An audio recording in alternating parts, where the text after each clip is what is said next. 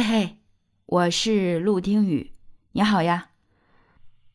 啊，对的，我这会儿的心里确实有点堵得慌，因为我刚看到了一个消息，有一个人呢三天被骗了七十万，而且我觉得他也很有勇气吧，把他被骗的整个过程和经历都分享了出来，所以我也想帮助他去做一个分享吧，希望。我和我身边的你，还有我们身边的朋友们，都能增加一些防范意识，不要再发生这样的事情。故事是这样的：是七月十六号早上呀，这个人呢，他就收到了一个短信，短信啊是打着顺丰的名义，说他是顺丰的优质客户，要送给他一个夏普的热水壶。其实看到这儿的时候，就在想了，对方咋知道他是顺丰的优质客户的呢？这个肯定是信息泄露呀，是吧？所以呢，当他看到这则消息的时候啊，他就没有去怀疑。确实呀，他经常使用顺丰，按照对方的一些提供的信息和指示，他就加入到了一个支付宝的群里。群里呢，一进去就在发红包。这个社交方式还真的是哈，又普通又打动人心。他呢一看红包这么多，就更不会怀疑这个事情了。领着红包，下载着 APP，这个 APP 呀叫夏普 APP。下完之后呢，就开始注册呀，呃，实名啊，填写地址呀，这些就都开始了。下完 APP 之后呢，就要求退出支付宝群了。紧接着就加了一个叫露露的接待员。这个露露接待员呢，就开始登记地址。登记完地址之后啊，继续在群里给大家发红包。领红包领到手软呀，所以啊，你就不想退出来了，就得按照人家的指示去做了。第一个任务啊，就是说下午四点钟的时候要帮忙做任务，任务就是在微信公众号里帮忙关注各个公益，有什么青衣公益呀、腾讯公益呀、中国公益呀、帮帮公益呀等等吧。呃，关注以后呢，微信截图就可以领到钱。领到钱之后呢，还要到支付宝去捐赠，是真的捐赠哦，有证书的这一种。这个人啊，他其实还是个不错的人，因为他自己啊，平时也都会在支付宝做一些捐赠的活动，所以呢，当他看到这个证书的时候，就没有再怀疑了。第一个任务呢，就是每天关注九单公益和一个支付宝捐赠。九单公益呢是每单五元到十几元不等，完成后发放了五十五元。捐赠呢，是你捐赠五十八元返七十八元，这不七八十块钱就已经到账了。完成这个任务之后啊，开始下一步了。下一步需要先加一个数据分析师，叫邓涛，他呢是通知晚上七点半的时候在夏普 APP 群里面抽奖，结束之后呢，就等着第二天的派发任务了。这个时候呢，基本上已经能挣到百十来块钱了。只是动动手指点几下的事情，这个钱挣的简直不要太轻松太容易啊！所以啊，他自己也在说，有的时候，人就会忘乎所以啊，就想这么简单的方法就可以赚到钱，又可以做公益，这是多美的一件事情，是吧？那紧接着呢，就到了第二天，七月十七号的时候，我们看看他第二天都做了啥哈。第一件事情，签到领十五块五。今天的公益单啊，就跟昨天有一些不一样了。它是从一号到五号任务，你自己去选。当然，你选择不同的任务，你获得的收益呀和付出的钱也是不一样的。那他选择了，那这个人啊，他选的是一号任务。一号任务是五百八十八元返八百二十三，也就是说，你做了这个任务就能收益两百三十五元。做了之后啊，钱很快就到支付宝账户上了。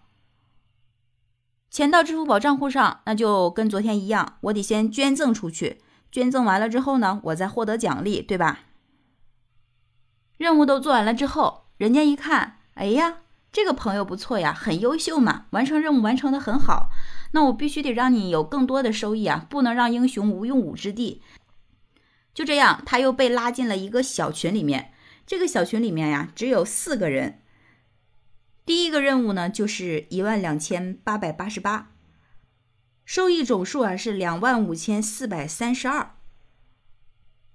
第二次是一万五千九百九十九，收益总数呢是八万零六百三十一块八。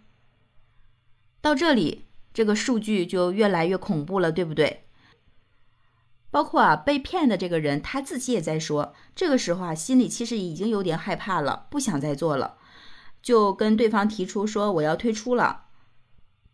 可是对方呢，就一直在劝他说：“你已经在高收益的精准数据群里了，你怎么能退出呢？这个钱呀，马上就可以提现了。”人啊，真的是不能太贪心。就这样三言两语的，他就做了第三次任务，是三万五千九百九十九，收益是二十一万四千六百三十点八。这个时候他就在想啊，说收益都这么多了，我觉得也够本了，是不是该结束了？他就想着呢，赶紧去提现，把钱转到自己的账户上，就万事大吉了。可是人家怎么可能让你退出呀？是不是？他不知道的是啊，群里的那四五个人其实都是托，只有他一个人是被骗者。当他想退出的时候，这会儿就四五个人开始演不同的角色，有的人就跟他一样演小白，说我也是刚进来，啊，还有的人说我已经做了大半年了，从来没有遇到这么高级的任务，赚过这么多钱，你真的是太幸运了。还有人说哈，呃，这个事情真的是很靠谱啊，我做这个事情有多久多久了，我真的赚了多少多少钱，演的简直不要太像。甚至啊，有的托儿还在埋怨他，说：“你这个人啊，怎么这么胆小呀？你看我们今天的手气多好，收益这么高，要不是因为你这么胆小，我们可以赚到更多的钱。”他一听这些埋怨，还有这样的一些比较真挚的表演，还真的被洗脑了。紧接着就开始了下一次的任务。这次任务啊，是跟朋友借了十万块钱。最后呢，总收益可以达到五十万九千五百一十八块八。这个时候啊，这个金牌数据分析师又出现了，就是那个叫邓涛的人，还记得吧？他就说了，他说我们的收益太好了，本次啊高收益是圆满的完成呀，马上就可以生效了。下一步就是让我们选一个出款单的数据。说白了呀，这个出款端数据啊，就是让我们选择一个充钱的额度。充钱的额度不一样呢，我们获得收益的比例就会不一样。比如说充十五万八千八百八十八，那盈利的就达到百分之六十五；充十九万九千九百九十九，盈利就可以达到百分之七十。然后群里的托就又开始出现了，说怎么还要交钱呀？然后呢，这个被骗的人就想，对呀，他跟我真的是一样的，他居然说出了我心里所想，怎么还要交钱呀？就这样一步一步的，他的脑子基本上已经被洗得非常非常的彻底了。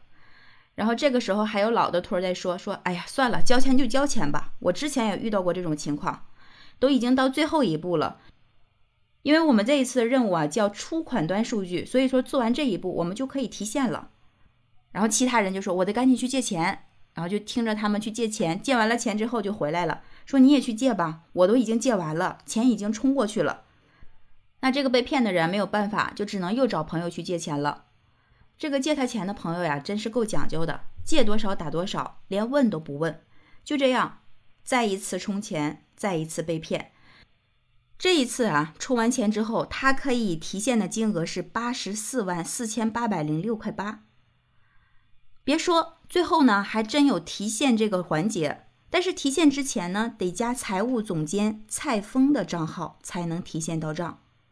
并且呀，所有提现金额的百分之二十要捐赠给支付宝，也就是八十万的百分之二十要捐给支付宝，就是十六万多，对吧？更可爱的是啊，这个被骗的朋友呢，他还说了一句：“去掉捐赠的，再把税扣完，把剩下的钱给我就好了。”说完这句话之后啊，其实他还是心里面有点不安的。这一天可算是过去了，所有的任务也都完成了。明天就可以提现了，但是今天晚上我真是吃不下饭也睡不着觉啊！到了第三天的时候，他怎么想都觉得不对劲儿，就去派出所报了案。但是呢，他这边报了案呢，那边的托儿还在给他打电话，说你成功了吗？快出来晒晒单吧！我们都已经申请成功了，钱已经到账了，赶紧把你的单晒出来。就这样啊，一个托、两个托、三个托，不断的去催。他真的就鬼使神差的把这个十六万的税先交了，交了之后呢，以为万事大吉了，就准备去银行拿钱了。结果啊，财务总监蔡峰说，交税的转账备注不正确。因为我，那我就把你这个缴税的十六万块钱先退到夏普 APP 的账号吧。这个时候啊，财务总监就说了，你现在账户里面盈利是八十多万，加上缴税的十六万，一共是一百多万。如果呢，你要把这些钱全部提出来，那还要再补交二十几万的税。我想这个时候你听的都快烦了吧？就想说这个女人她是疯了吗？确实，他自己也快崩溃了，但他还是抱着那么一丝丝的希望，希望能把这些钱都提出来。但是二十几万的税已经超出他每日的最高限额了。无奈之下，他就去找了银行经理去协商调整额度。最后呢，经过协商，额度从二十万调整到了四十万。额度提高之后啊，他再一次把股票里面的钱转出来二十万交了税。他再一次发挥想象力，说终于可以万事大吉了。但没想到对方又提出，这次还是不行，备注不正确。关键是啊，对方还骂人，说我一步一步的教你，你还会出错呀？怎么会有这么笨的人？但是他的脑子其实已经不太清楚了，因为他根本就想不起来当时自己是怎么填写的，他也更就这样被骗子玩的团团转。这个女人呢，也确实意识到一而再再而三的取钱不顺利，这个事情一定是出现了大问题。他也就开始有一些清醒了，赶紧打幺幺零报警电话，然后又跟家里人去报备了一下这个情况。好在呀，他的爱人是一个非常开明的人，为了不再给他增加心理负担，也真的是感受到他已经意识到自己错了，怕他想不开，就没有就没有给他一分一毫的责备。在警察那里呢，他也做了详细的笔录。这个事情啊一直在持续，直到七月二十三号的时候，骗子呢还在和他联系，因为他要配合警察去搜集骗子的证据，并且警察已经告诉他了，说这个钱要回来的可能性不太大。